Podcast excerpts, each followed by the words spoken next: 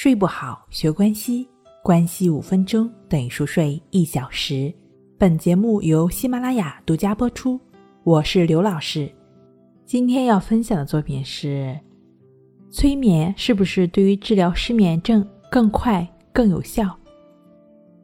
催眠治疗是一种很好的心理治疗的方法，但不是一种体系的心理疗法，它只是在一种特殊意识形态下。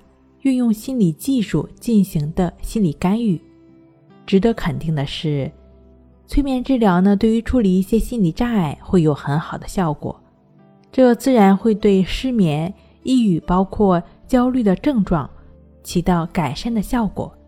但正如《战胜抑郁》中所说的，抑郁症、焦虑症、失眠症是由于长期的负面情绪所积累而爆发的。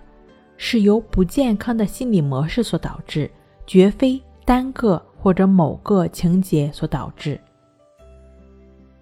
如果抑郁、焦虑患者的心理模式不改变的话，很难达到真正的治愈。而催眠治疗却很难持续的改变一个人的心理模式。情况也通常是如此。普遍性的抑郁、强迫，包括失眠症，很少。因为某一个情节的处理而得到完全的治愈，唯有切身实践的方法，才能真正改变一个人的心。